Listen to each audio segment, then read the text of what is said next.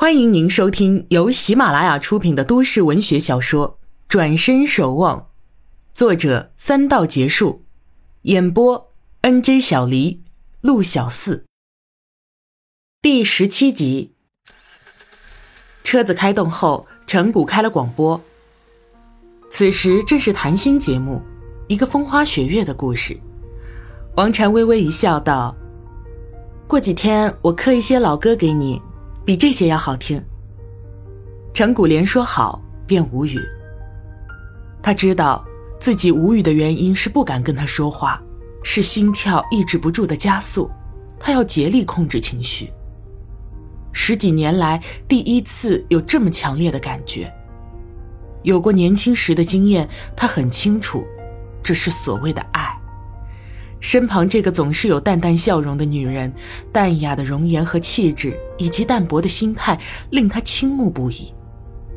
尽管认识才两天，尽管对他还不太了解，但他总感觉他跟他有着某种默契，不需要了解什么，一个眼神就亲近了。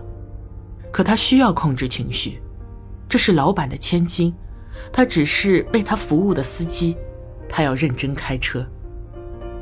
王禅也安静下来，一阵倦意袭上，他禁不住合上眼。一路遇到的都是红灯，陈谷缓缓踩着刹车。一个路口等绿灯时，他看看路两边，一对对的青年男女投入霓虹灯光里，他们在享受新时代的青春，他们的青春跳跃、狂躁、单调。他转头看看后座上的禅外说禅，再看看打着盹的王禅。长叹一口气，心想：如果再给他一个青春，他就不放弃爱的机会。到家后，王禅吩咐陈谷把车开回去，有什么事开车方便。他反正不会开车，车子放着也是放着。之后，他向陈谷打听陈月的画廊地点，说还要邀请陈谷一家来玩。陈谷推辞不过，只好替妈妈和妹妹先谢他。王禅看着陈谷开车出了院子，便进屋坐在大厅沙发上发呆。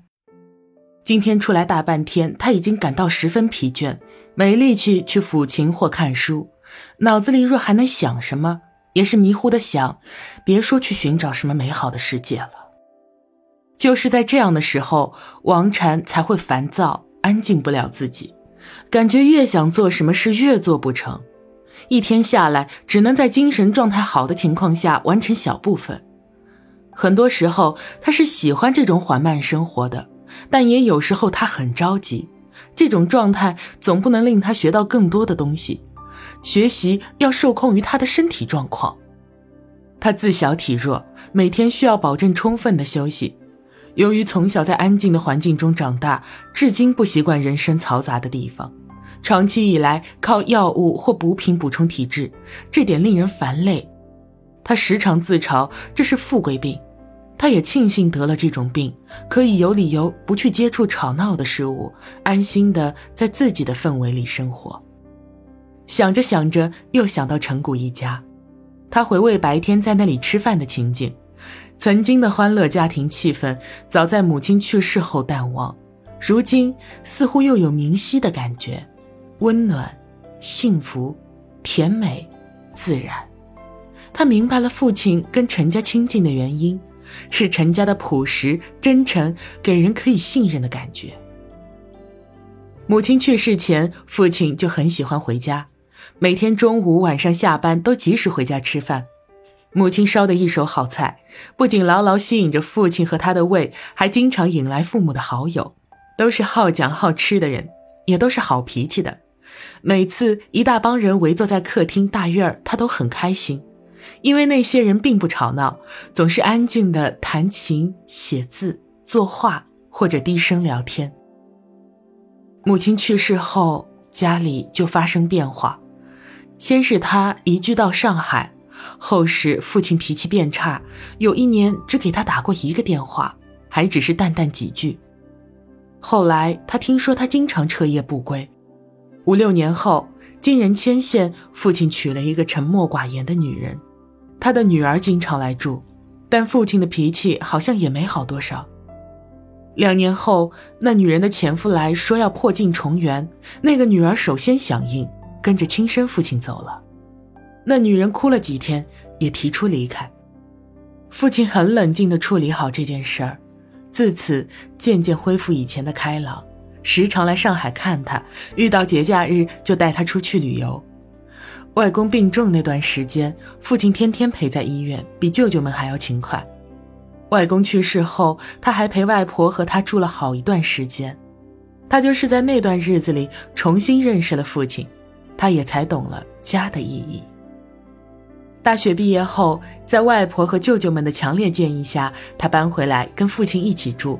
虽然一年有两趟会去上海，父亲平时忙于生意，周末才与他一聚，但是他有了一个真正意义上的家，有了归宿。他对那些有温暖气氛的家庭非常有好感，陈谷一家就是他喜爱的、值得交往的。他决定明天去画廊看看。陈谷一路开车都没打开广播，心想王禅也不知道要刻些什么老歌，总是好听的吧。他相信他的品味跟自己差不多。想着想着，他不由自主地笑出声来。行经江边，一辆奥迪车横在前方路边，一男一女在车旁拉扯。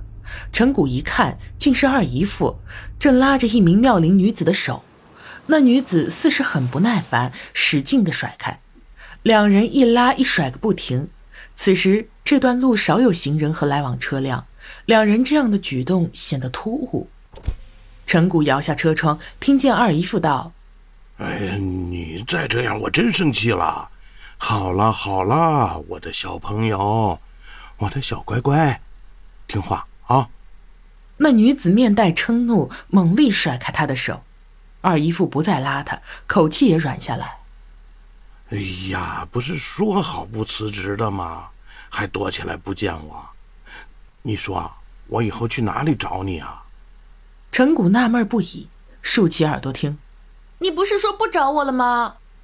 哎呦，我的小朋友啊，我那是气话，这也是试试你嘛。谁想你当真呢？啊，我怎么舍得不来找你啊？我已经写好辞职信了，明天就交给副经理。你以后别找我了，我不会见你的。喏喏，又发小脾气了不是？说不见我，现在还不是来见了？嘿，我知道你也舍不得我的，是不是啊？谁叫你吵着要去我家？我是要告诉你，我以后不会见你了。你是不是找别人了，小朋友？你找别人也不要紧啊，抽个空见见我，又没什么大不了的。我们还是别见面了，我总要找人结婚的。你自己也说要珍惜家庭，等副经理气消了，你搬回家住吧。我的事儿你别管，我只要你别不理我就行。二姨父说这话带点撒娇口吻，陈谷听不下去，加大油门绕开他们往家里开。原来二姨哭诉之事是真的，他怎么也想不到二姨父也会变心。当初他历经艰辛追求二姨，打败多个情敌才感动了二姨。两人经历过几次大风大雨，生意场上一起努力，终于有了今天的富裕生活。如今。二姨父为了一个年轻女子而抛却勤快能干的二姨，这是为什么呢？难道世上的爱情都这么脆弱吗？到家后，陈谷轻手轻脚洗漱完毕，关起房门看书，禅外说禅。这书多年前看过，文字还很熟悉，尤其是这禅字，他猛然发觉，经常想用一个字表达心境，原来竟是这字。接着，他脑海里想的尽是王禅的浅吟笑谈，还有他沉默表情、打盹的样子。想到凌晨一点多，想到最后实在心焦，气馁的把书往枕头底下一塞，关了灯，强迫自己睡去。第二天早晨六点，陈谷便起来，尽管睡眠时间不长，质量却好，起来就觉得精神抖擞的。他特意选米白色衬衫与淡蓝牛仔裤穿上，好映衬今天的好心情。果然，下楼时他的打扮赢得陈妈妈的好评，说看上去年轻不少。